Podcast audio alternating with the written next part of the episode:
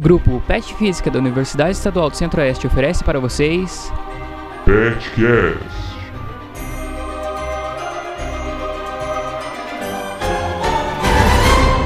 Neste programa, teremos como convidadas três professoras do Departamento de Física da Universidade Estadual do Centro-Oeste: a professora doutora Andresa da Costa Ribeiro, licenciada em Física pela Universidade do Vale do Rio dos Sinos, mestre em Ciências dos Materiais pela Universidade Federal do Rio Grande do Sul e doutora também pela UFRGS, com período sanduíche no Instituto Superior Técnico em Lisboa, Portugal.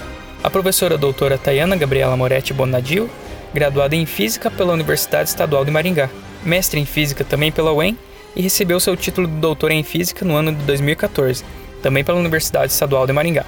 E atualmente, além de professor adjunto do Defis Unicentro, é docente dos programas de pós-graduação em Química e do programa de pós-graduação em Nanociências e Biociências da Unicentro. Temos também como convidada a professora doutora Tânia Toyomi Tominaga, que retorna ao nosso programa, dessa vez para falar um pouco sobre a área da física experimental. Bom dia, boa tarde e boa noite, meus caros e minhas caras ouvintes. Bem-vindos a mais um Petcasts Grupo Pet Física. Antes de começarmos, eu citarei uma frase de Nikola Tesla, na qual ele disse: Se você soubesse a magnificência dos números 3, 6 e 9, então você teria a chave do universo. E hoje, usando um dos números citados por Tesla, temos a presença de três professoras doutoras para nos falar um pouco sobre a física experimental. Então, é, em nome do grupo PET Física, eu gostaria de agradecer a presença das professoras Tayana, professora Andresa e professora Tânia. Sejam bem-vindos. Obrigada. Obrigada, Sanders. Começando a falar um pouco sobre o tema desse podcast, a gente queria saber um pouco sobre as áreas de pesquisa na física experimental de cada uma, né? Eu trabalho com área experimental, né, como vocês sabem, e eu trabalho com terapia fotodinâmica. Esse é um te é um tema que eu comecei a trabalhar desde lá do meu doutorado, há muito tempo atrás. Então, do que se trata a terapia fotodinâmica? Ela precisa basicamente de um fotossensibilizador, que é um corante, né, nada mais que um corante, é, luz, fonte de luz, e um oxigênio molecular, que está presente todo ao nosso redor. Então, como que funciona isso? Para ser utilizado na terapia fotodinâmica, esses fotossensibilizadores eles têm que ter algumas características, algumas propriedades especiais, não pode ser qualquer corante. Então, é, é desejável que ele seja solúvel em água, né? E que ela, ele na presença da luz, né, por isso a presença da luz, ele gere o oxigênio singlete e alguns radicais livres que são nocivos para as células em geral, né? Então, a terapia fotodinâmica, inicialmente, ela começou a ser utilizada no tratamento de câncer. Então, imagine que se o fotossensibilizador está localizado em cima do tumor, né, e você joga luz, ele acaba ativando o, ele acaba se tornando ativo, aí ele gera o oxigênio singlete, alguns outros radicais que acabam matando esse tumor. Então é assim que funciona. É basicamente isso. É simples? Não, não é simples, gente. Então precisa ser um corante com algumas propriedades especiais, tem que ter uma fonte de luz que, não, que também é, é, que tem que ter, é, tem que ser adequado para o tratamento. Então por isso envolve, é, isso envolve muita pesquisa em cima desse tema. Né? Então, é, a pesquisa que, que a gente faz aqui na, na Unicentro, que eu venho fazendo desde a época do meu doutorado, é a procura desses novos desses fotossensibilizadores e fonte de luz, né, para gerar tratamentos adequados para o tratamento de câncer.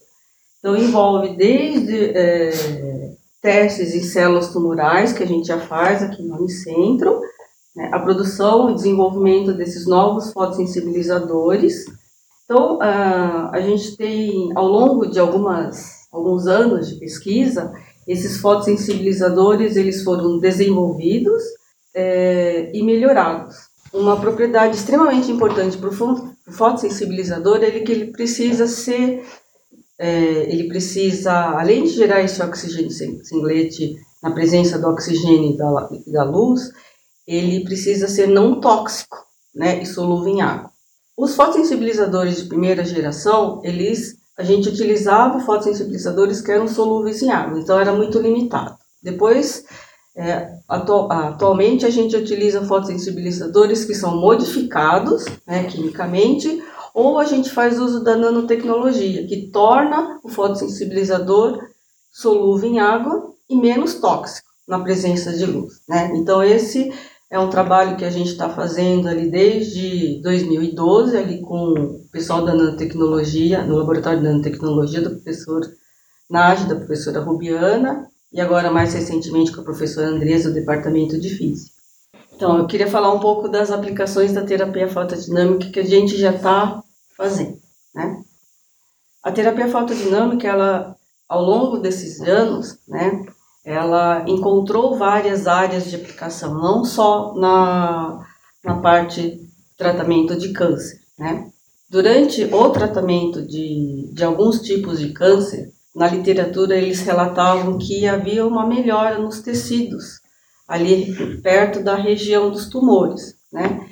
Então surgiu também agora com muita força a inativação fotodinâmica, que é o tratamento de lesões causadas por fungos, bactérias, por micro-organismos em geral. Então se vocês começarem a pensar que se você tem um fotossensibilizador perto de uma região infectada por bactérias e fungos, né, e você jogar luz, ele acaba destruindo esses micro-organismos. Então pensem isso num tratamento, por exemplo, de feridas aquela região necrosada que está cheia de bactérias, a terapia fotodinâmica ela acaba eliminando esses tecidos necrosados, não os tecidos, ela acaba é, eliminando essas bactérias, esses micro-organismos que causam infecções, e aí ela deixa o tecido se regenerar. Isso está sendo feito atualmente aqui na, em Guarapuava, nas clínicas Guairacá. Né? Então, a gente desenvolveu fontes de luz, então é muito importante a presença de físicos nesse grupo de terapia fotodinâmica para o desenvolvimento dessas novas fontes de luz.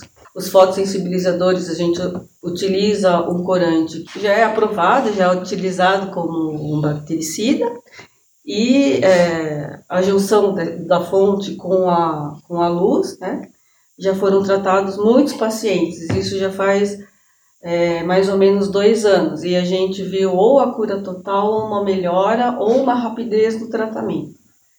E a gente iniciou também o tratamento em alguns animais. Isso foi muito bacana nessa pesquisa, porque a gente agora envolve alguns alunos da veterinária vieram trabalhar comigo para aplicação em animais. A gente tem uma veterinária de, uma, de duas clínicas particulares que abraçaram a causa então eu sei que o pet cuida de alguns animais abandonados, então normalmente esses animais eles vêm muito feridos, né, muito machucados, muito maltratados. E muitos animais a gente conseguiu tratar e conseguiu doação. Bom, eu iniciei no mestrado. Na verdade, eu não tinha experiência nenhuma da área experimental. Só tinha muita vontade, mas daí isso eu falo depois, né? Então, no mestrado, eu trabalhei com caracterização de fisicoquímica de alguns biomateriais. Né? A gente trabalhou com a proteína do glúten, foi a nossa primeira ideia, porque muita muitas pessoas têm doença celíaca e não se sabe até hoje, se sabe que a pessoa tem doença celíaca, por exemplo, se sabe quem é o responsável pela doença celíaca, mas pouco se conhece sobre a proteína causadora da doença celíaca em si. Se sabe que ela é chamada de gliadina, é uma das proteínas do glúten, o glúten tem duas proteínas, a gliadina e a glutenina, só que pouco se conhece. Então, no meu mestrado, a gente estudou, a gente fez a caracterização dessa, dessa proteína, caracterização físico-química dela por espalhamento de luz. E a ideia, no, no final, era transformar aquele, aquela proteína numa, num biomaterial que fosse mais elástico. Mas, no fim, foi ficando muito complexo o estudo. E daí no doutorado a gente resolveu seguir uma outra linha. Então, mas seguindo na área de biomateriais ainda, a gente foi para a parte de encapsulamento. Então, o meu trabalho da gliadina meio que parou na caracterização e fomos então para a parte de uh, sistemas de liberação controlada. Uh, aí nós escolhemos, eu fui fazer essa parte do meu trabalho em Portugal e nós fizemos, nós pegamos um dos remédios da tuberculose não sei se você sabe, mas a tuberculose é a doença que mais mata. Em segundo lugar, né? Só perde para AIDS e a doença que. para HIV, né? É a doença que mais mata no mundo. E um dos motivos é o tempo, muito medicamento. E o tempo desses medicamentos, o tempo que a pessoa tem que tomar, são quatro medicamentos. Então a nossa ideia no doutorado era encapsular esse um dos fármacos, a ideia era todos, né? Mas no início não dava para começar encapsulando todos ao mesmo tempo, porque são quatro. Então nossa ideia foi encapsular um desses fármacos e observar as características dele também por espalhamento de luz, para ver se houve um encapsulamento. A ideia é diminuir efeito colateral para quem tem a, a doença tuberculose, diminuir efeito colateral e também meio que administrar, né, para que o medicamento da tuberculose não, não abra lá no estômago e a pessoa tenha um monte de efeito colateral, né, que ele abra numa posição mais localizada, né, mais próximo do intestino. Uh, no meu doutorado foi isso que nós fizemos. A gente conseguiu, com sucesso, encapsular o, um medicamento. Uh, a continuação desse trabalho seria fazer os testes in vitro e in vivo. Mas eu acabei voltando para o Brasil e daí acabou verba, a gente não consegui voltar para lá para a gente dar sequência, nem lá nem aqui, né, para dar sequência. Aí acabei vindo aqui para o Paraná, conheci a professora Tânia, a gente acabou de descobrir, quer dizer, conheci todos, né, mas em especial a professora, em especial a professora Tânia, que estava realmente nessa fase de começar a aplicar a terapia fotodinâmica em, em animais, em pets. E daí a gente começou a observar que existem alguns uh, pets que são alérgicos, digamos assim, têm efeitos colaterais no uso de alguns fotossensibilizadores. Apresentavam toxicidade, na realidade, esses fotossensibilizadores se fossem aplicados a pets. Então, o que, que nós pensamos? Vamos unir os dois trabalhos, né? Vamos desenvolver, então, uh, complexos de inclusão, né? O sistema de liberação controlada, na realidade, que sejam eficientes e que possam ser usados, diminuindo, assim, a toxicidade em pets. Então, é o que estamos fazendo no momento, né? A gente já desenvolveu esse complexo de inclusão, então estamos só vendo agora os resultados, se eles são convenientes para serem aplicados, né? E depois nós vamos fazer toda a caracterização fisicoquímica deles e para pré, para futura, né, aplicação em testes in vitro e in vivo. É, eu, professora Tayana, trabalho na área de biomateriais, principalmente. É, desde o meu mestrado, né, que eu iniciei nessa, nessa área, é onde a gente desenvolveu algumas biocerâmicas à base de fosfato de cálcio e pentóxido de nióbio para aplicação em ossos, né? Então, por que que nós físicos acabamos nos envolvendo aí nessa área de aplicação em ossos? Porque existem várias propriedades físicas que o osso possui que vários materiais artificiais não possuem, né? Por exemplo, módulo de Young adequado, propriedades mecânicas adequadas, é, cargas elétricas na superfície adequadas. Tem a parte do colágeno também, né? Que as cerâmicas não possuem.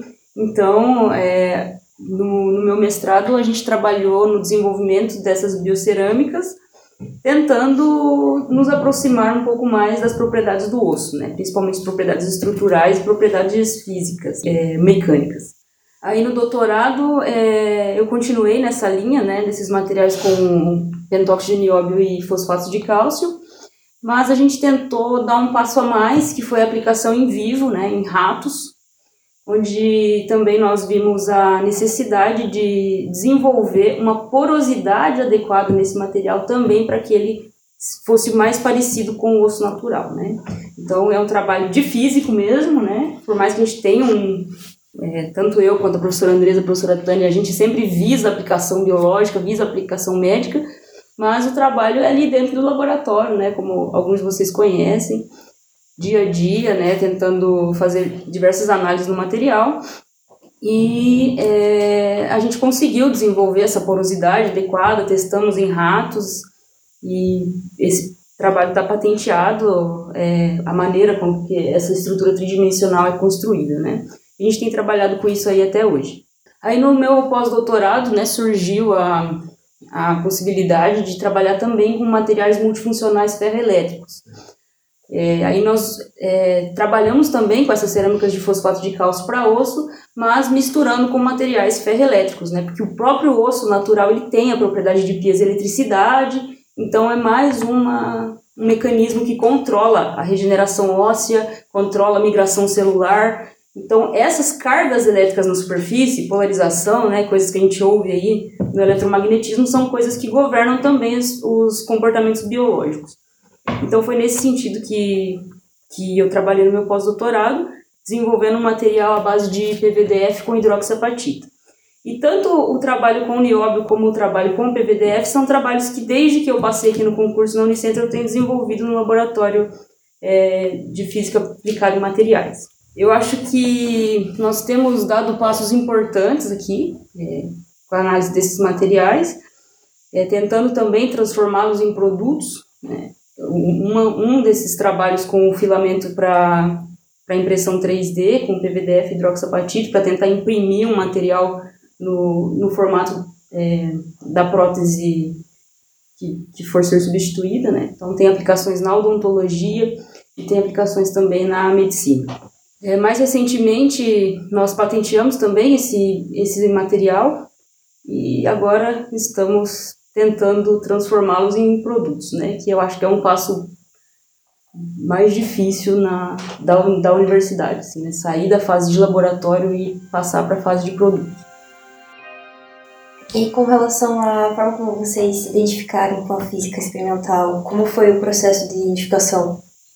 Eu trabalho com a área experimental desde, desde a graduação, né?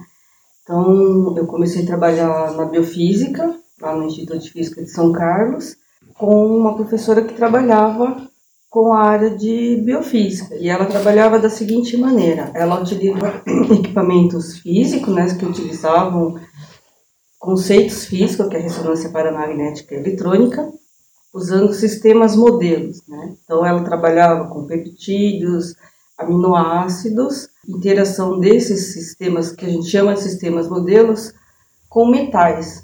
Porque a gente tem a presença de metais no nosso organismo e a gente precisa saber como que algumas proteínas, alguns fármacos, elas interagem com metais dentro do organismo.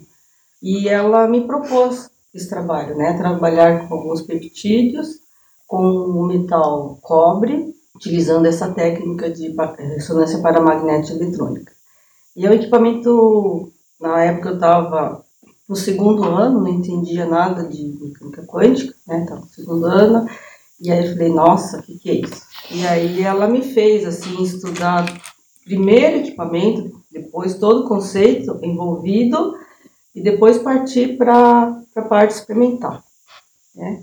Quando você começa a trabalhar nessa parte experimental, que você tem que descobrir como você ali os dados que você está obtendo com, com a física, é, com os equipamentos, né? Você tem que pesquisar. Isso faz você gostar ou detestar o laboratório, né? Porque é um, é um esforço, é um trabalho árduo, né? não é só lá, ir lá e medir. Então, tem toda uma pesquisa experimental envolvida nisso. Você precisa achar as melhores condições, precisa saber preparar as amostras. Né? E aí, desde lá que eu percebi que eu gostava dessa área, dessa área experimental. E o fato de você trabalhar com sistemas biológicos, depois você começa a ver as aplicações, né? Porque todas as aplicações que a gente vê, elas um dia elas dependeram dessa pesquisa que a gente faz lá atrás no laboratório. Então eu estava falando, eu trabalho com terapia fotodinâmica há mais de 20 anos, né? Então até surgir na aplicação levou mais de 20 anos. E tudo foi atrás, é, como muitos de vocês, na bancada de um laboratório. A maior parte do meu trabalho foi feito nos laboratórios, né? Isso envolveu laboratórios de física, de química, de, de biologia. Isso nos motiva cada vez mais a pesquisar em cima de um tema que a gente gosta. Então, é, essa professora ela foi muito feliz quando ela me deu um tema, né? Você vai trabalhar nesse equipamento com esse sistema modelo. Só isso que ela falou. Ela não faz igual eu faço com meus alunos, né? Das coisas um pouco mastigadas. É, assim, você tem isso aqui, estuda. E isso faz nascer na gente essa, essa necessidade de você estudar, pesquisar, ser criativo para você montar os, os, esquemas experimentais, né? no meu caso, montar os esquemas experimentais para poder estudar. E até hoje eu gosto de fazer isso. Bom, eu, eu sou técnica em química. Então, acho que aí já diz tudo, né? Eu terminei meu ensino fundamental e já fui direto para um curso técnico, porque era um curso, na época não existia os institutos federais, né? E o curso que existia lá, um curso muito bom para entrar na faculdade depois, era Liberato, que é uma escola técnica do estado do Rio Grande do Sul, que é o sonho de todo mundo, estuda lá, tem teste seletivo para entrar, é quase um vestibular, assim, é muito concorrido. E eu entrei lá e sempre me identifiquei muito com a área experimental. Então, quando eu terminei a minha faculdade, que eu fiz licenciatura em física, eu quis aplicar de alguma forma, né? Eu já, eu já dava aula, eu dei aula há muito tempo, eu dei aula desde o segundo semestre da faculdade. E quando chegou no fim, a gente estava calculando tanto que eu ficava pensando, onde é que eu vou aplicar isso tudo? Né? Isso tem que aplicar em algum lugar, tem que ter uma aplicabilidade interessante. Né? E na época o auge estava na nanotecnologia. Então eu disse, comentei, não, eu vou conseguir aplicar, eu acho, todos os meus conhecimentos de laboratório, se eu for para uma área experimental. Daí acabei indo para o mestrado nessa área e acabei ficando, é a área que eu gosto, na realidade da física é tu, chegar num ponto, da, a partir de, de, um, de um dado experimental, como a Tânia falou, de algo que é ciência base, básica, né? Tu conseguir desenvolver alguma coisa que vai ser útil no futuro para a população. Né? Então, acho que é isso. É, bom, no meu caso, esses dias eu estava conversando com a minha mãe e ela falou para mim que quando eu era criança, é, minha avó tinha um forno, desses fornão de fazer pão, né? E eu atrás desse forno eu enchi de vidrinho, assim, de remédio, ficava socando folhinha lá onde inteiro. E, e ela falou: O que você tá fazendo? Eu falei: Ah, é que eu montei o meu laboratório. então, desde criança eu adoro, assim, é, essa coisa do cientista, de laboratório, né? Eu sempre gostei disso. Tanto que eu nem lembrava mais muito bem dessa história. Ela me contou, falou: ah, parece que as coisas vem desde, né, desde cedo. Mas é, quando eu entrei na física, é, eu não estava pensando mais em física experimental, nem sabia direito o que, que era, né? Eu quis entrar no curso de física porque eu queria fazer uma especialização em física médica. Na época estava muito em auge essa questão do físico na radioterapia, tudo. Eu fiz estágio numa clínica de radioterapia. E aí, quando eu, logo que eu terminei a minha graduação, eu fiz dois concursos, um para especialização em radioterapia e o outro para proteção radiológica. No de proteção radiológica eu passei em quinto lugar. E no de radioterapia eu não passei. Não passei. E aí fiquei esperando, né? Se fosse chamado nesse, nesse de radioproteção, talvez. E fiquei pensando que no próximo ano eu tentaria de novo esse de especialização em radioterapia. Só que aí no meio tempo é, eu falei, o que, que eu vou fazer, né? Eu preciso me manter é, financeiramente para poder, no final do ano, fazer o teste de novo. E aí surgiu a oportunidade de eu fazer um mestrado lá na UEM, que era a universidade que eu já estava fazendo a graduação. Eu falei, ah, vou me inscrever no mestrado, né? Aí eu faço o mestrado aí um ano e meio, dois anos, e depois tento a prova de novo. E peguei bolsa, tudo no mestrado, e comecei a fazer o mestrado. E fui para o laboratório. Só que quando eu fui para o laboratório, eu me apaixonei de um jeito pela área, assim, é, da física experimental que eu desisti completamente da ideia da física médica. Falei, não, mas isso aqui que eu vou fazer, eu não quero mais saber. E vocês não sabem como que. Alguns de vocês sabem já, né? Mas como que a pesquisa é viciante. Quando você começa e aí não dá certo, não, vamos tentar tal coisa, aí você pesquisa em artigos, não, vamos tentar tal coisa. E, e aí me apaixonei mesmo e tô nessa área até hoje vocês tiveram interesse em entrar para a área da física, assim, mas pelo que eu pude perceber, a maioria já teve orientação durante a graduação, né? Mas assim, se for para iniciar uma nova pesquisa, qual que é o processo para escolher a área que você vai, vai começar a pesquisar? Posso começar? eu, acho que eu, sou, eu acho que eu sou a única que não que não teve né, nenhum, uma, nenhuma base na graduação, né, porque meu curso foi completamente licenciatura, licenciatura, eu não fiz iniciação científica, não, na época o curso era muito licenciatura mesmo, focado para isso, agora mudou bastante, mas na época não era, então eu comecei do zero, né, eu terminei a faculdade, estava ali terminando na realidade, acho que era o último semestre, eu resolvi, não, agora eu quero fazer mestrado, e não sei se você sabe, mas eu fiz minha, meu curso de física numa universidade particular, mas eu queria fazer, eu dizia que eu ia até o fim, né? Só que até o fim para nós era URGS, né? O Rio Grande do Sul não é como aqui que existem as universidades estaduais, a URGS ficava a quatro horas da minha casa e de volta. Então não era uma coisa viável na época, né? Eu já morava sozinha desde os meus 23 anos Então, não tinha, eu trabalhava, eu precisava trabalhar 40 horas, né? Então, URGS era completamente impossível. Aí eu conheci um colega na, na uma das escolas que eu trabalhava que ele estava fazendo mestrado, estava terminando na realidade o mestrado, e ele era da física, o único da física da escola, e ele começou a me incentivar, sabe? Não, Andresa, vai lá, vai na URGS, vamos lá, vamos fazer, né?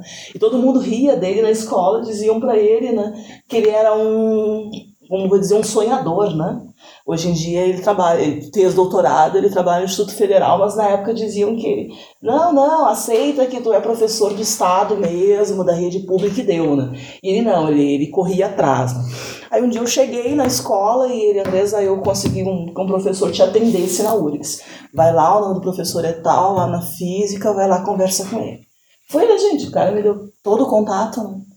O professor ficou comigo, ele era físico teórico, o cara ficou comigo uma tarde toda, assim, me mostrando todas as áreas da URGS e, e tudo que eu poderia fazer lá na física, né? Só que desde o início que ele me mostrou, assim, né, ah, tem a física, tem o ensino de física e tem a ciência dos materiais, na primeira frase ali eu já sabia que era ciência dos materiais, mas eu fiz tudo que ele falou, né?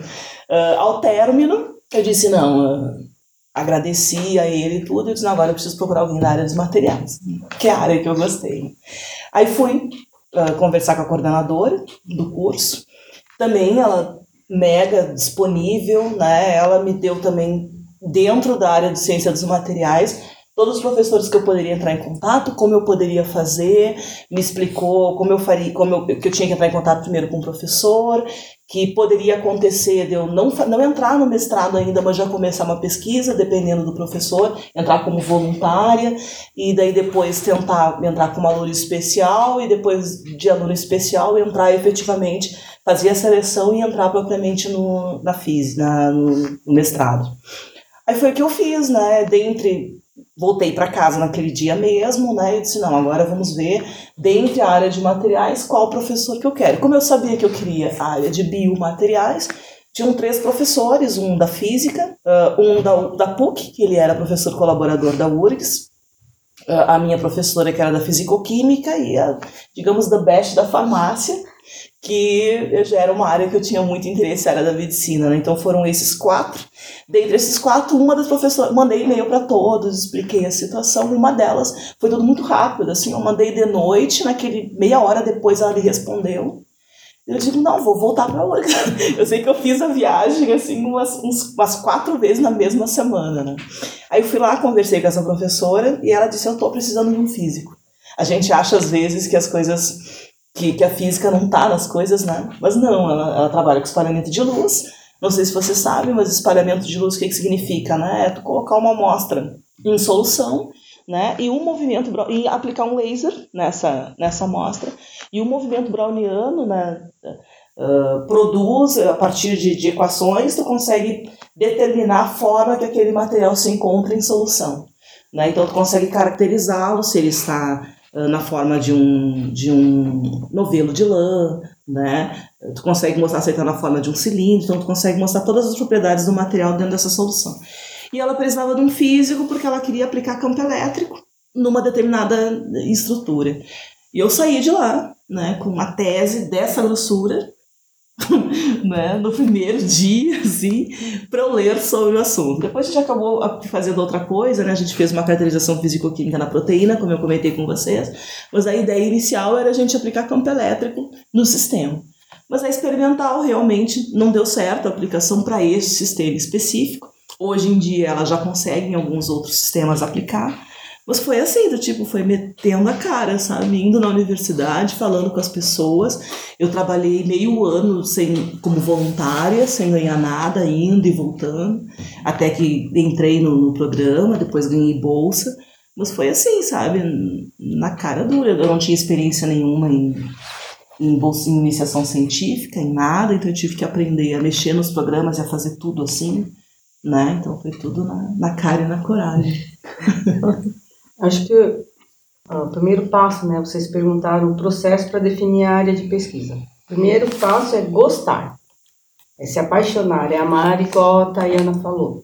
Quando você gosta do tema, quando você se identifica com o tema, você vai atrás. né? Por mais difícil que seja, é, por mais estranho que pareça, esse ato, né, de pesquisar no laboratório, na literatura, faz com que aquele tema seja fascinante, né? Isso é, eu acho que o primeiro passo para você se identificar com a área, esse processo de você gostar de pesquisar, gostar de ir para o laboratório, é isso, você gostar do tema. Então, vocês que estão, alguns estão começando, alguns estão terminando a graduação, mas o, a sugestão que eu, que eu dou é veja se vocês gostam do tema que vocês estão trabalhando. Às vezes o tema é muito amplo, né? Então você pode gostar de uma pequena parte do tema, às vezes você gosta de uma parte aplicada, às vezes você é, gosta como um todo. Né? Então, eu acho que o primeiro passo é procurar do que, que vocês gostam das diversas áreas da física. É, por coincidência, a parte experimental do laboratório feminino aqui no departamento de física foi toda para a parte de biofísica, de biomateriais, né?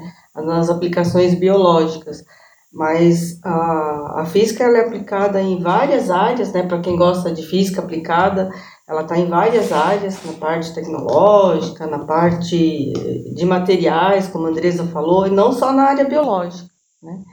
Então, primeiro veja do que, que vocês gostam na física. Não é de tudo que vocês gostam, né? Tem coisas da física que a gente não gosta. Pronto, acabou, falei, né? né, professor? Tem coisas que a gente não gosta, mas tem, tem, tem áreas que a gente se identifica, que a gente tem facilidade. Isso, o fato de você gostar, de você se apaixonar por aquele tema, facilita tudo. Porque pesquisar nem sempre, né, é, é fácil muitas vezes é muito difícil. É muito difícil.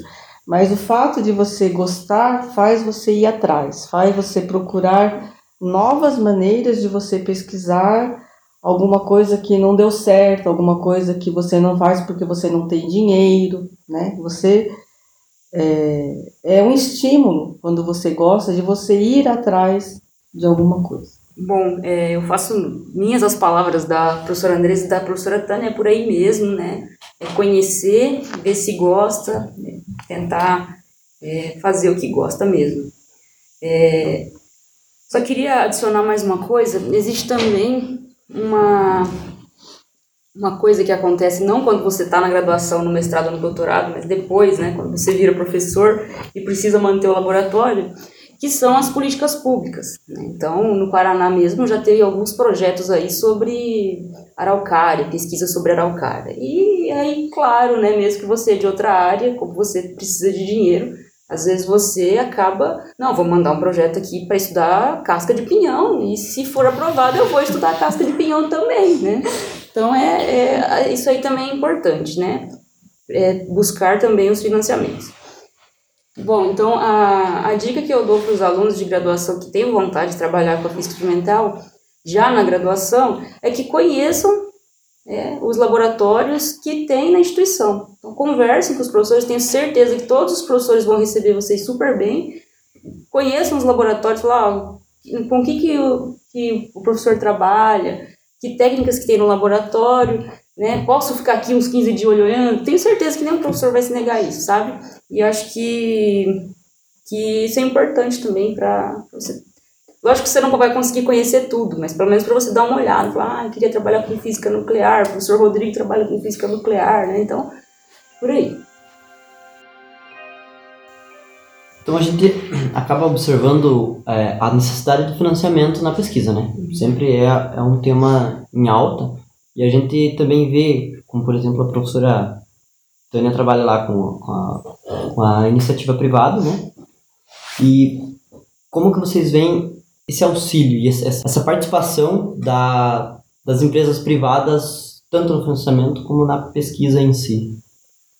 Bom, é, eu acho de extrema importância e de extremo interesse do país é, o financiamento de empresas, não só o financiamento, como a parceria mesmo de empresas privadas dentro da universidade. Né?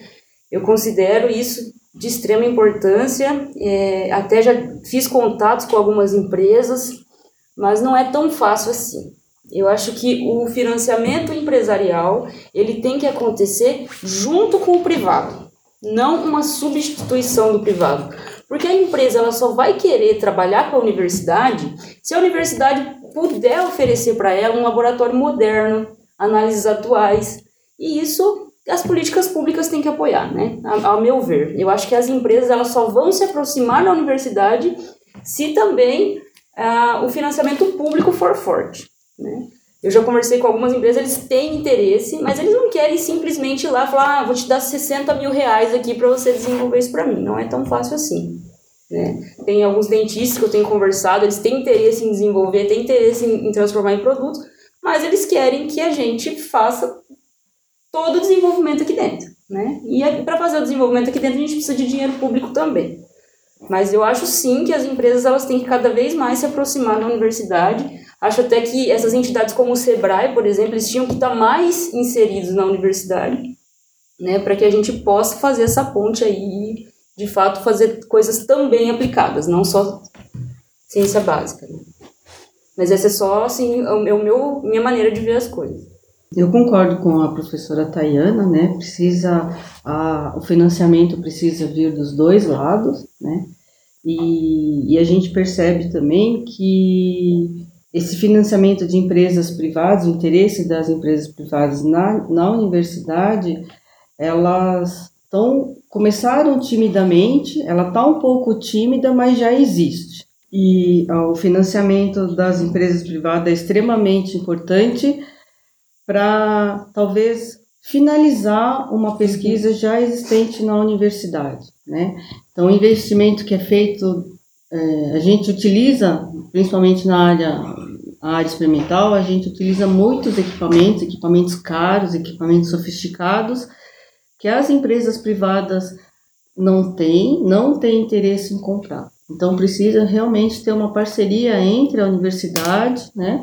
com os pesquisadores ao financiamento público e o financiamento privado.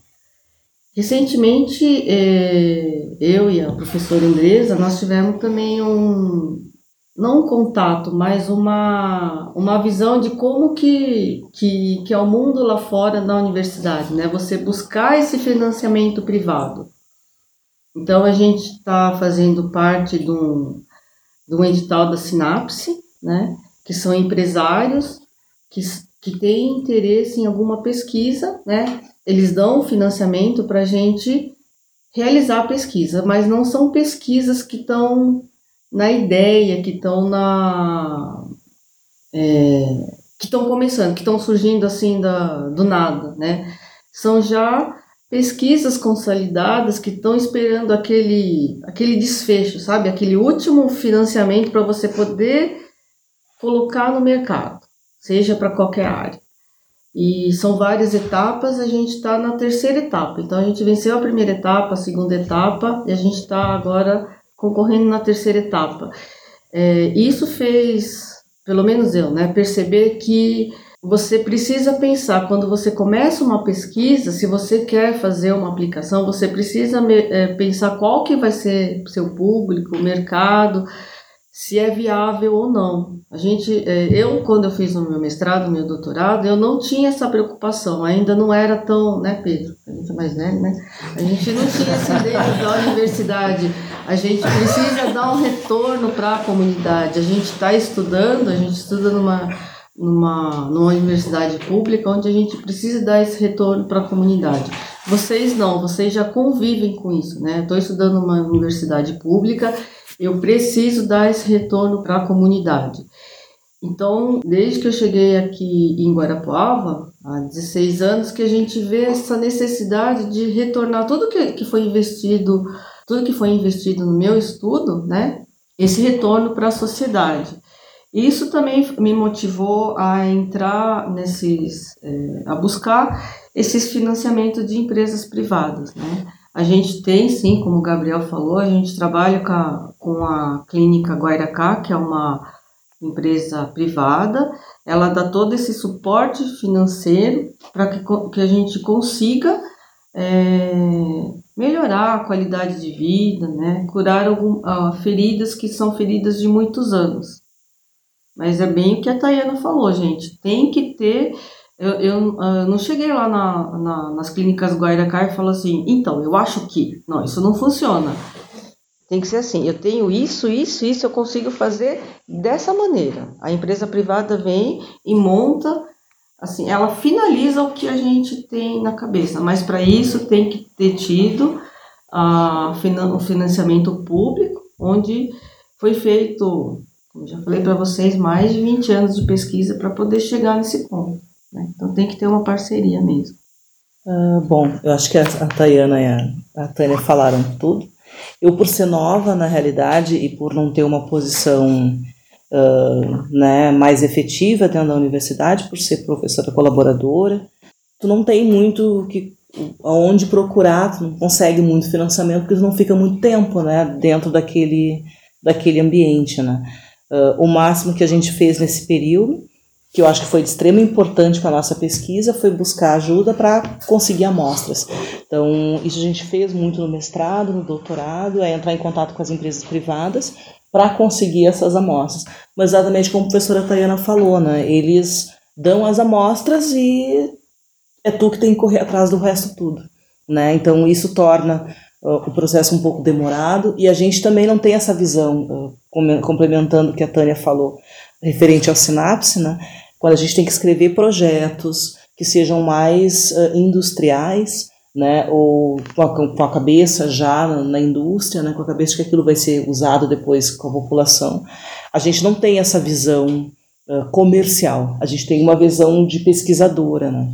Então isso é um pouco complicado. A gente concorre com muita luta porque a gente não tem essa esse conhecimento, né? E a empresa privada ela obviamente ela quer um profissional completo, ela quer que tu tenha essa visão também, né?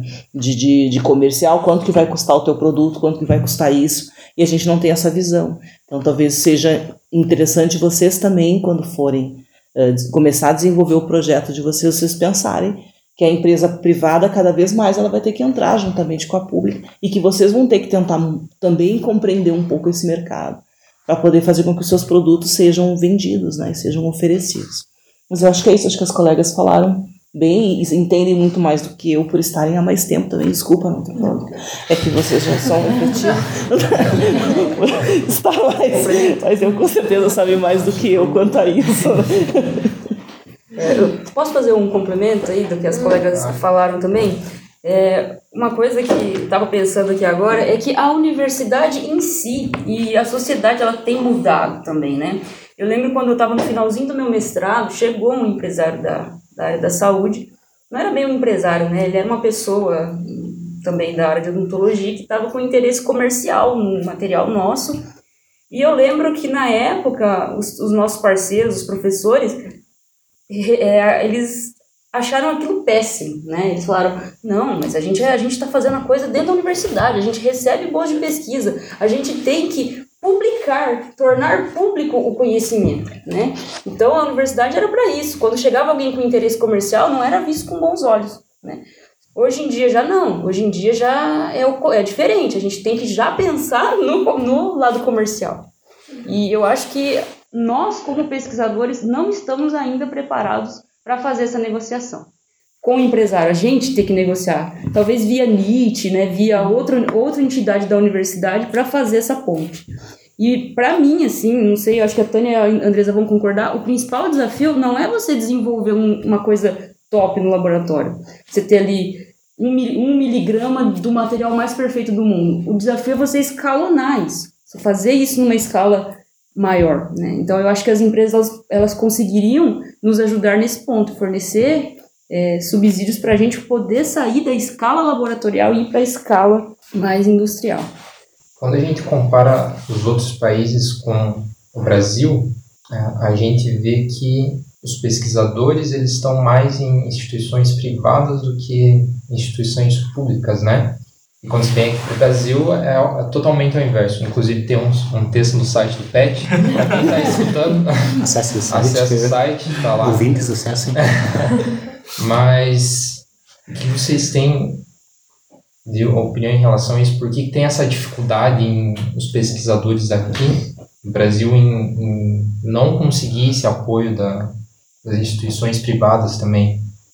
É, acho que tem a ver um pouco a, com o que a Tayana falou, né? É, quando você está fazendo uma graduação em física, você não tem esse preparo de você negociar.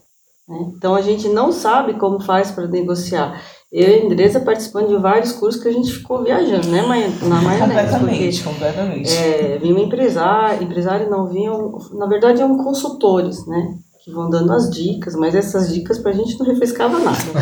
Então a gente não tem esse preparo.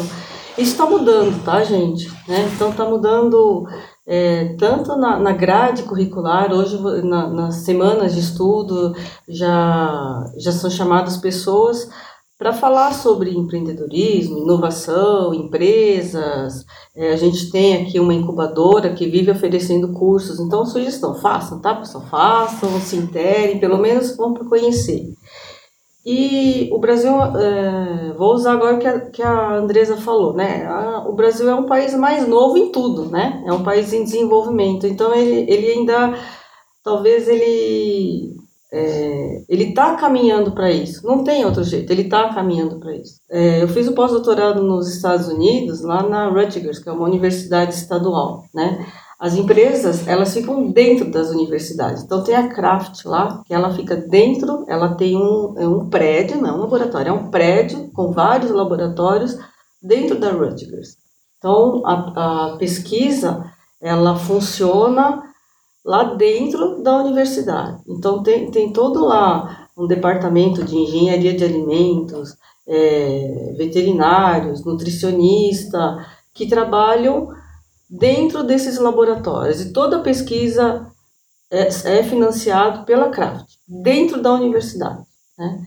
A Johnson Johnson, lá na, na, nessa mesma região, ela domina. Ela é dona de, de tudo ali, né? Além de ser a Johnson Johnson, que é uma baita de uma empresa, ela, ela fica na entrada de um dos, do, de um do, dos campos ali da, da Rutgers, né? E você passa primeiro pela Johnson e depois entra na universidade. E os pesquisadores, os estudantes, eles estão lá. Então você não sabe onde que acaba Johnson e começa Rutgers nesse, nesse campus, né? É, isso é uma realidade. A outra que está lá é a Colgate.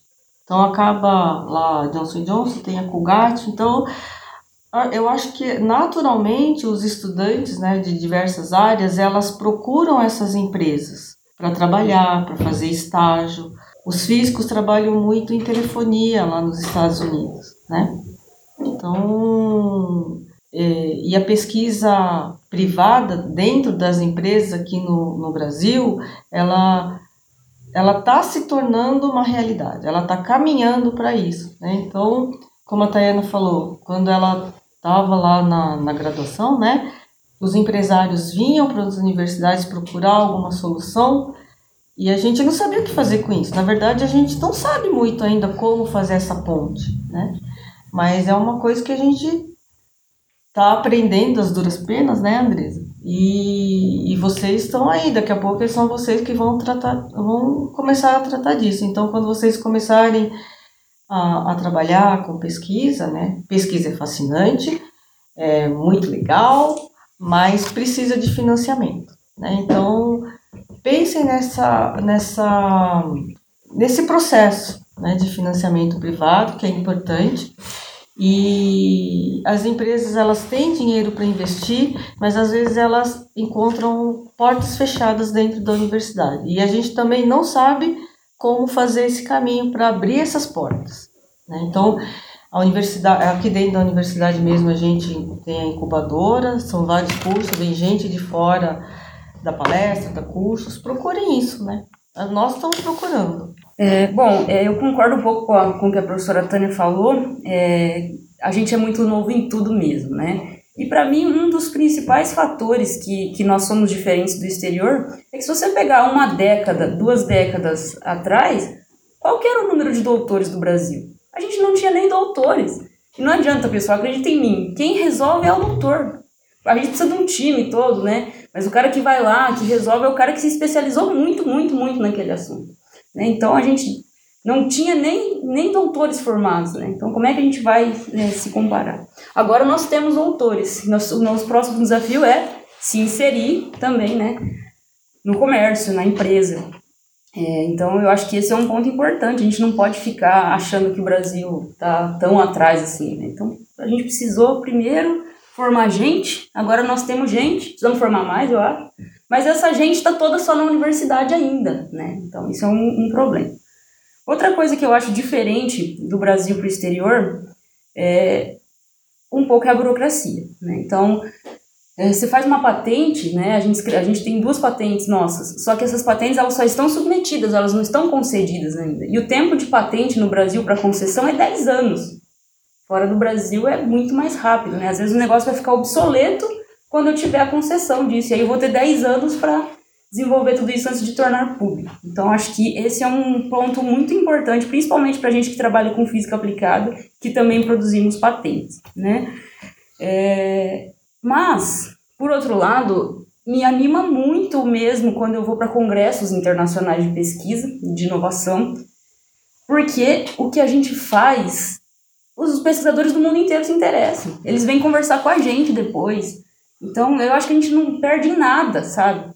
É, isso é muito motivador mesmo. A primeira vez que eu fui para um congresso internacional, eu fiquei muito insegura. E você chega lá, não. As pessoas se interessam pelo trabalho, vêm conversar com você, te, te oferecem parceria, né? Então você consegue fazer parceria com pesquisadores internacionais. Acho que e criatividade a gente está muito bem, né? A gente está bem formado. Eu acho que falta mesmo a gente se inserir mais na, na indústria, diminuir a burocracia e, sobretudo, falta dinheiro. Né? Se você pegar, por mais que a porcentagem de outros países que entra de financiamento público ela pode ser menor do que a do Brasil, mas essa porcentagem em dólares é muito, muito, muito maior do que o que a gente tem é, aqui. Né? Então, acho que dinheiro para manutenção de equipamentos, para ampliar laboratórios, para fazer essas coisas é muito importante. Né? A gente teve essa semana um equipamento mesmo de análise térmica está com problema. Deu um, queimou um termopar. Eu não sei quando que a gente vai ter dinheiro para isso, né? Então, esse é um grande desafio, mas é, eu fico muito motivada quando eu, eu, eu entro em contato com pesquisadores de outros países, porque eles. A gente não. Eu, eu tenho fé que a gente ainda vai ser um país é, muito grande em pesquisa, sabe? Eu concordo com a, com a Tayana, principalmente com as últimas falas dela agora. Né? O brasileiro ele é muito bem visto lá fora né? Uh, uh, recentemente, há um tempo atrás, um ano atrás mais ou menos, conversei com um professor da Universidade de Nova Orleans, né? E, e esse professor dizia assim, o número de alunos estrangeiros que vem para cá é muito grande e a gente prefere alunos brasileiros do que de outros países, porque os alunos brasileiros realmente são muito criativos e muito bons, muito bons, né? Ele também nos disse que em Nova Orleans, em Tulane, né, uh, tem um número de, uh, de financiamento público em torno de 40%, 60% é, uh, é público, é privado, desculpa. Não, é público e 40% é, é privado, então. E, e realmente, no tempo também que eu fiz meu doutorado de sanduíche, a questão que mais falta, na minha opinião, também é verba, né?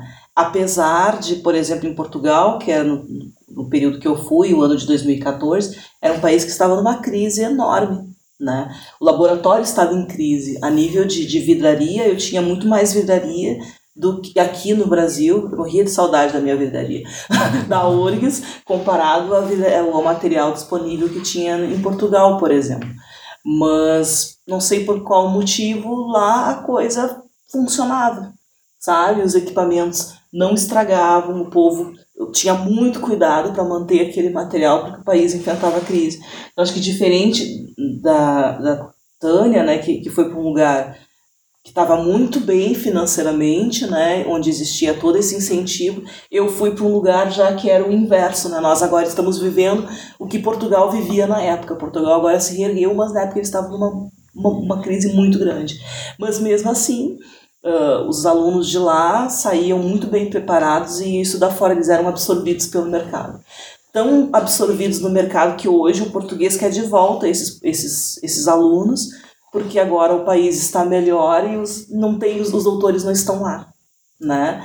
Talvez a gente passe a enfrentar algo semelhante, né? Talvez os nossos doutores, por falta de verba, acabem também se deslocando, sendo absorvidos por um mercado com um maior salário, né? A gente não sabe. Mas a questão é que nós estamos realmente em crescimento e o número de doutores aumentou e a pesquisa no Brasil agora sim que começou, digamos, a, a florescer, né? Concordo com o que a Tayana fala, né? Que são os doutores que vão fazer com que esse mercado cresça. Agora a gente só falta realmente ser absorvido pela empresa, pelas indústrias, mas isso também depende de nós, né? Na realidade é um, vai ser um trabalho em equipe agora, né? Resumindo tudo que a gente falou, a diferença entre pesquisar no exterior e no Brasil é dinheiro, gente. É dinheiro. É dinheiro. É dinheiro. Porque isso que a Andresa falou, ah, lá na Rutgers os alunos brasileiros são disputados. Né? Então todo mundo quer o aluno, porque é um aluno, se vocês pensarem, são alunos hiperselecionados. Né? Eles são, já, já passaram por todos os filtros. É um aluno que entrou numa universidade, um aluno que está fazendo pós-graduação, é um aluno que conseguiu o bolso, então é o top. E quando eles chegam no, sei lá, em qualquer lugar, né, só nos Estados Unidos, né, eles são rapidamente absorvidos, são, são disputados, né, todo mundo quer orientar esse aluno porque já é um aluno preparado. E pena que o, o Brasil ainda não consegue Não absorver, visão, né? né? E não consegue absorver esse pessoal. Então muitos estão aí no exterior, né? Então é, é, é o Brasil que perde, a pesquisa brasileira que perde.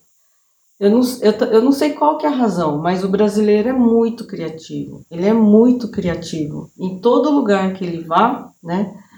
Dentro da universidade, ele é um estudante procurado por essa criatividade. É o que a Tayana falou, a gente não deve nada para o exterior. Então, com pouco dinheiro a gente faz um monte de coisa legal, imagine com muito dinheiro, o que, que a gente vai fazer? O que, que nós não faríamos, né? Tá,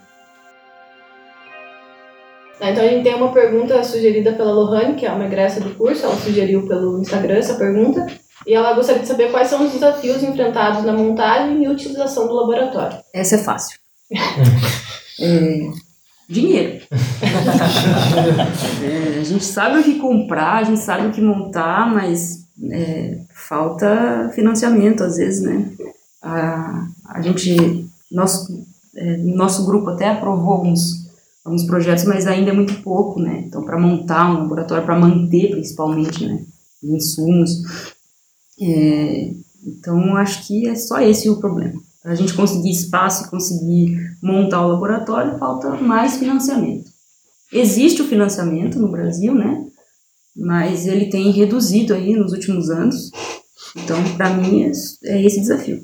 É, exatamente, é financiamento, é dinheiro, porque ideia, é, conhecimento do que a gente precisa comprar, como que precisa ser, isso todos nós sabemos, o que, que a gente precisa, o que, que a gente quer fazer, né? vontade de trabalhar, acho que todos aqui têm, mas o que falta é o dinheiro. E como eu falei para vocês, mesmo sem dinheiro a gente está conseguindo fazer bastante coisa, né? É, eu, eu sei que quase 100% dos professores que atuam com pesquisa experimental colocam dinheiro do bolso no laboratório. Né? Então, eu tenho certeza disso, não tenho dúvida. Esses dias eu vi um professor da Química falando, ah, eu comprei reagente. A gente compra mesmo, né? Porque a gente precisa, a gente sabe que vocês têm prazo para defender. Lógico que a gente compra na medida do que a gente pode, né? Lógico eu já falei, se eu ganhasse na loteria, eu ia construir um laboratório enorme, que não ia fazer mais nada. Mas é, a, gente, a gente é professor, né? A gente não tem dinheiro para ficar comprando equipamento. Até porque o equipamento é milhões, às vezes, né? Às vezes é uma grana federal, né? Que tu não tem, né? Então, às vezes tem que funcionar à base da colaboração, né? Tu acaba fazendo colaboração com outro laboratório que tem para conseguir trabalhar, né? Então, realmente, dinheiro é o que falta, né? Para vocês terem uma ideia, eu cheguei aqui em 2003, né? E não tinha nenhum laboratório de pesquisa. Não tinha, a física não tinha um laboratório de pesquisa.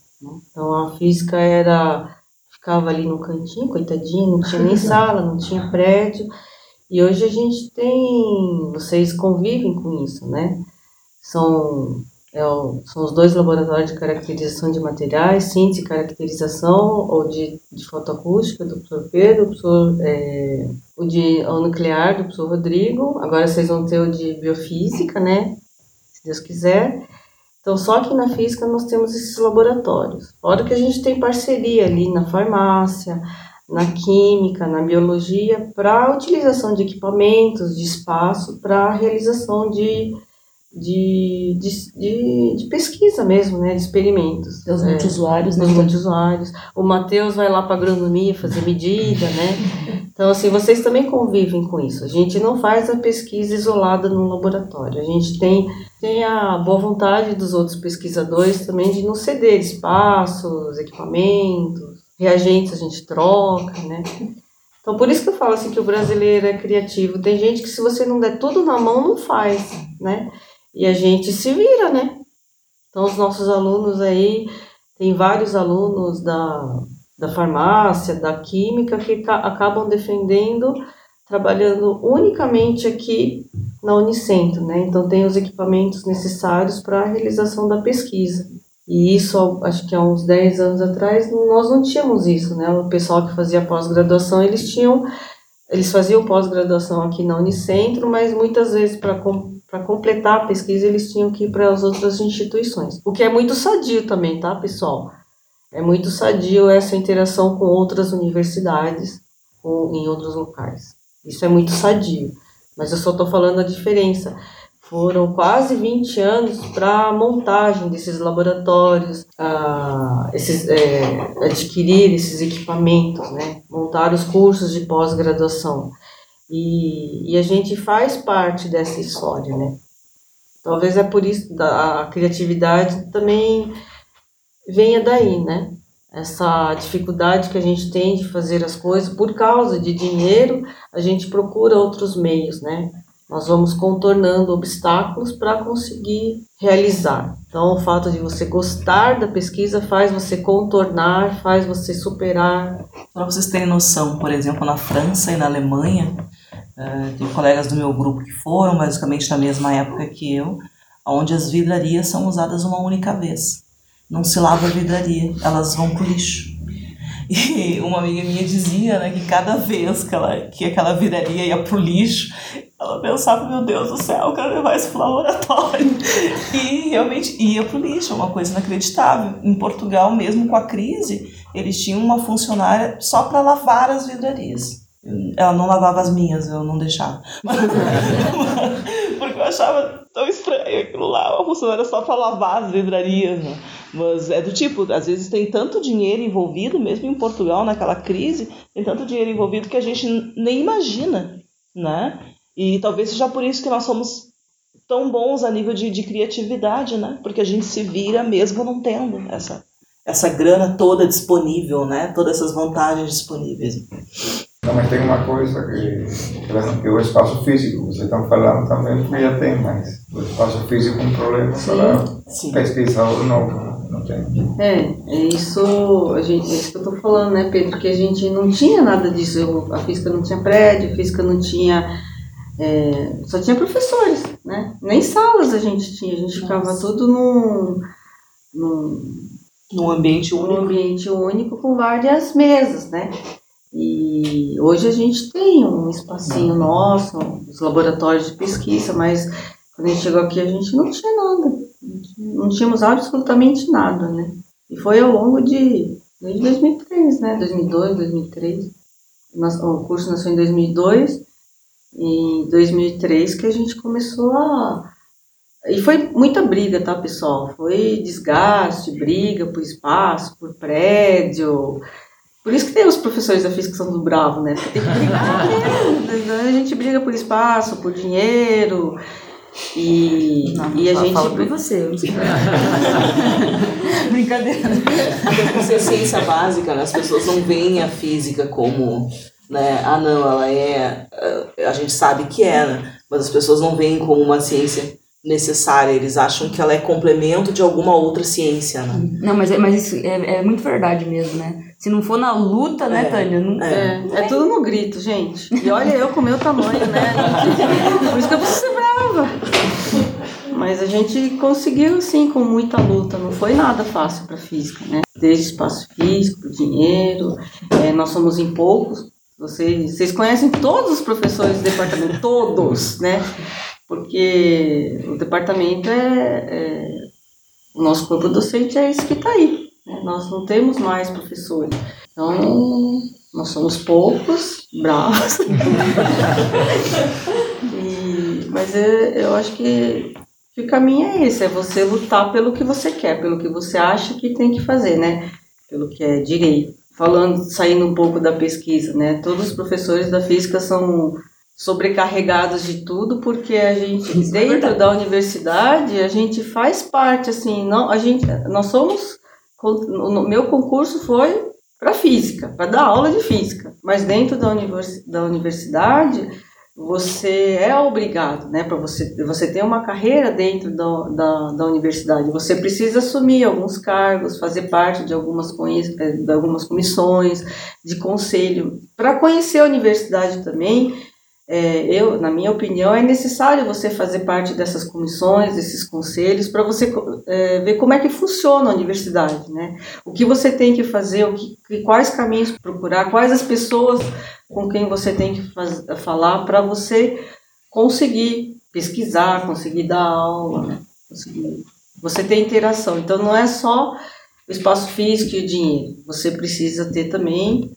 é, contatos dentro da universidade que às vezes acabam facilitando. No nosso caso, assim, a gente não tem facilidade em nada, mesmo a gente conhecendo as pessoas, né? Mas, as pessoas certas. Mas nada foi fácil para física. Mas estamos aí, né, pessoal? Na luta. E a, a, a física, do, nesse, nesses anos de existência, vocês podem se orgulhar do curso de vocês, né? Porque é, a física passou de um curso que, que eles queriam extinguir porque não formava alunos, né, de um departamentinho para um departamento de os, as pessoas dentro da universidade respeitam muito o curso de física e o departamento de física e muito por causa do trabalho que é feito aqui dentro, né? Uma parceria entre professores e alunos, né? Os nossos alunos também são bons, é, são alunos que se dedicam, são alunos que ficam dentro da universidade, são, são alunos que fazem, é, fazem pesquisa, fazem extensão, fazem ensino também, né? Tem alunos que trabalham em todas as frentes, e quando acontece uma CIEP, apesar de ser um curso pequeno, um número restrito de alunos e de professores, enchem várias salas com apresentações de trabalho de iniciação científica, né? Isso a gente vê muito bem quando acontece um EAI, que é uma CIEP. Então, acho que é o resultado de 20 anos de trabalho. A professora Andresa, ela, ela citou um, um ponto em que eu, eu acho interessante da, o fato de sempre ver físicos como complemento, né? Queria saber se vocês, como físicos experimentais, experimentais já passaram por alguma dificuldade de Preconceito não é o termo certo, mas, por exemplo, em indústrias você vê químicos trabalhando, mas é difícil ver físicos trabalhando. Não parece que não tem o mesmo reconhecimento de que é tão importante quanto, né? Vocês já enfrentaram uma, alguma dificuldade desse tipo, sim, ou tem alguma opinião a respeito disso? A profissão de físico também não, como é que chama? Não é reconhecida. Não é reconhecida, é. né? Então, o químico... Não existe um conselho, né? Como o químico que existe a carteirinha, né? Desculpa. Também. É isso, é isso que eu não estava lembrando. É exatamente isso. É, na verdade, o físico ele consegue trabalhar em várias áreas. Isso a gente vê, né? A gente percebe, a gente é, tem conhecimento de trabalhar em várias áreas. Talvez por isso que o físico seja visto como um complemento, né? Mas eu acho que cabe a nós, né? Não vou falar vocês. Acho que cabe a nós a gente mostrar que a gente é, é útil em qualquer lugar. Chega a ser meio triste, né? Por exemplo, você vê é, engenheiros, químicos, às vezes sendo muito mais reconhecidos do que físicos, sendo que... Eles precisam, né? Sem o físico não tem como, né? Eles trabalharem. Tá, tá tudo no mesmo nível. Olha, meu que hora, na minha vida eu nunca procurei empresa, eu nunca procurei trabalhar. É, é, eu sempre quis assim, Desde que eu entrei, sempre não, desde que eu entrei na universidade, eu sabia o que eu ia fazer. Ia fazer a graduação, mestrado, doutorado e ia para uma universidade. E eu não sei se é esse o caminho, né? Porque diferentemente dos físicos, os químicos, os engenheiros, eles fazem estágio em indústrias. A gente, a gente precisa, numa semana de estudo físico, trazer esse pessoal que foi para a indústria. A gente tem um aluno uh, chamado Douglas, ele foi muito bem sucedido na, na indústria. A Santa Maria, ela veio aqui procurar um aluno de física porque eles tinham problema de caldeiras, né? E aí eu não sei, acho que foi o Pedro que indicou, na época o chefe do departamento indicou, não sei, eu sei que o Douglas, que era nosso aluno de graduação, ele foi indicado para trabalhar na Santa Maria, né? E ele se especializou de tal forma na empresa, resolvendo problemas ali da, da caldeira, que ele foi contratado, né, depois que ele se formou, e aí o vice-presidente da empresa convidou ele para trabalhar junto, e depois uma empresa que fornecia caldeiras para para a empresa acabou contratando ele para ele ser representante comercial, de tanto é, consultor e representante comercial, né? Então, eu acho que durante, mesmo durante a graduação falta um pouco isso, né? É, ver aonde se encaixam os físicos e procurar esses estágios para não só depois do doutorado, né? Depois que você acaba um doutorado em, sei lá, biofísica, né? Vai trabalhar onde? Biofísica eu sei que tem muito campo dentro da Johnson Johnson. A, a Johnson Johnson acaba absorvendo o pessoal que trabalha em biofísica ali dentro da Rutgers, né? É, eu, eu acho que está começando a mudar, né? Tive esse exemplo do aluno, eu também tive uma ex-aluna minha que foi minha orientada de mestrado lá da UEM, que ela acabou de receber o convite para fazer uma entrevista de emprego também numa empresa de pesquisa de biomateriais. Eu não sei se é, o que, que deu, né? Não conversei com ela essa semana, mas eu acho que é uma coisa que começou a mudar. O físico começou a, a ser absorvido. Foi, num, acho que há uns três anos atrás, no encontro de medicina, que foi discutido isso, porque os físicos estão entrando nessa área. Para vocês terem uma ideia, é uma área relativa no, relativamente nova que é chamada de bioinorgânica. Existia química inorgânica, né? E hoje existe a bioinorgânica. E na bioinorgânica, quem trabalha muito são os físicos, porque as técnicas de caracterização desses materiais bioinorgânicos são físicos, são de conceitos físicos, né? E os químicos, os biólogos, eles não têm, não, não entendem, não conseguem interpretar os dados. Então, na sessão de bioinorgânica, basicamente estavam os físicos, estava eu lá fazendo um mini curso, né? E aí era muito, muita, muita gente da área da biofísica, que tem muitos físicos hoje. Então, acho que, meio que, olha, eu não me sinto nem um pouco diminuída quando falo que, ah, eu sou engenheiro, eu sou químico, né, eu, eu sou isso, eu sou aquilo. Pra você ter uma ideia, eu tive que escolher meu anel de formatura, eu tive que escolher os símbolos, porque não tem profissões, os anéis de, né, de profissões, e o de físico não tinha, né. Mas, é, é um caminho que, que, a, que a gente tem que procurar, o que, que quer fazer na vida. Então, vá, volta naquilo, o que você gosta, né? Hoje eu faço o que eu gosto, hoje eu estou num lugar que eu gosto, é, a gente está começando a, a, ter as aplicações da, da pesquisa que eu comecei lá no doutorado, né? E eu me sinto muito à vontade lá na Clínicas Guaracá, lá na, na, no meio da, do, do lado do ambulatório de feridas, né? Eu, inicialmente, quando eu entrei lá, eu, eu passei muito mal, né? É, só de ver os cartazes, a primeira aplicação eu passei mal, e hoje eu acho até bonito, porque você vê a evolução do tratamento, né? Desde assim, da melhora na qualidade de vida das pessoas que fazem terapia fotodinâmica até a cura da ferida, né? E são feridas muito feias e são feridas assim que, que de muitos anos. Então é muito gratificante ver isso, né? Então eu, eu me sinto muito à vontade. Hoje eu vou lá, não passo mal, acho bonito.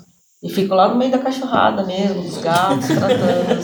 Então eu sou física de formação, né? Encontrei uma aplicação da física na, na área biológica, claro.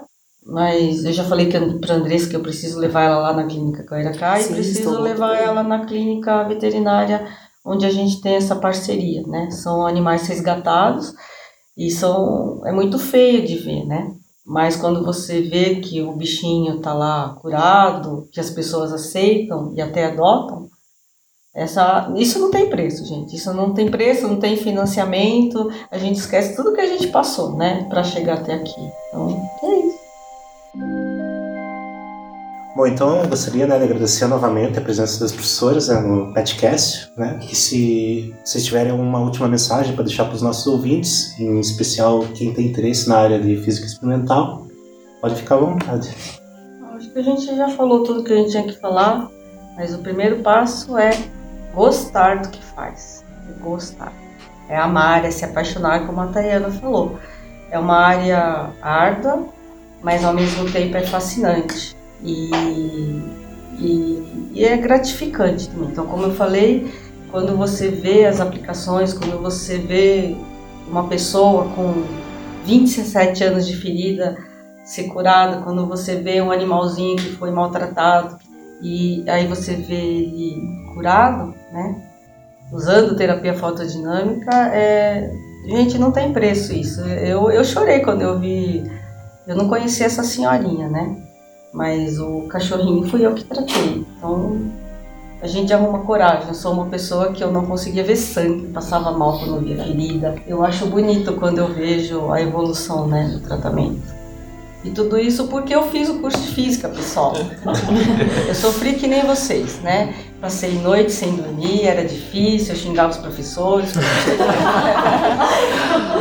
né? A gente falava mal dos professores. Não faz isso. Não, quase vocês não fazem. Com certeza. É, a gente tem é aquele amor e ódio, né? Mas foi uma luta, uma luta diária, né? Mas é, tudo isso valeu a pena. Tudo isso valeu a pena, tá valendo a pena. A gente pode falar de boca cheia, né? Eu faço parte do curso físico. Complementando o que a professora falou, e também por chegar aqui a, né, a um ano e três meses, que eu tenho muito orgulho de estar aqui trabalhando com vocês, né? Eu trabalhei em outro curso de física há um tempo atrás e posso dizer que vocês são muito bons, né? E complementando sobre o amar o curso, só comentando com vocês uma frase que eu ouvi um dia de uma professora. Se vocês amarem a profissão de vocês, vocês não vão trabalhar um dia sequer. Porque quando a gente ama o que faz, deixa de ser trabalho. Né? Passa a ser um complemento da vida de vocês. Então amem o que façam, o que vocês vão fazer, para não precisar trabalhar um dia na vida. É, eu também, é, depois dessas mensagens das duas, ficou até sem jeito de falar. mas é isso aí, pessoal. Não é fácil, mas eu acho que você passar pelo curso de física te dá aquela sensação de que você pode fazer qualquer coisa. Então, não deixem de sonhar, né? Que a gente um dia vai conseguir. Se tem, se tem vontade de fazer física experimental ou física teórica ou continuar na pesquisa. Eu tenho vários amigos que desistiram, né, viraram professores, mas não estão fazendo mais pesquisa mas é, mesmo numa universidade de interior como é a nossa, né, que vem em crescimento, é possível sim fazer. E não, se tiver vontade, não desistam que é possível. Este podcast foi gravado pelo grupo Pet Física Unicentro e editado por Luciano Cardoso.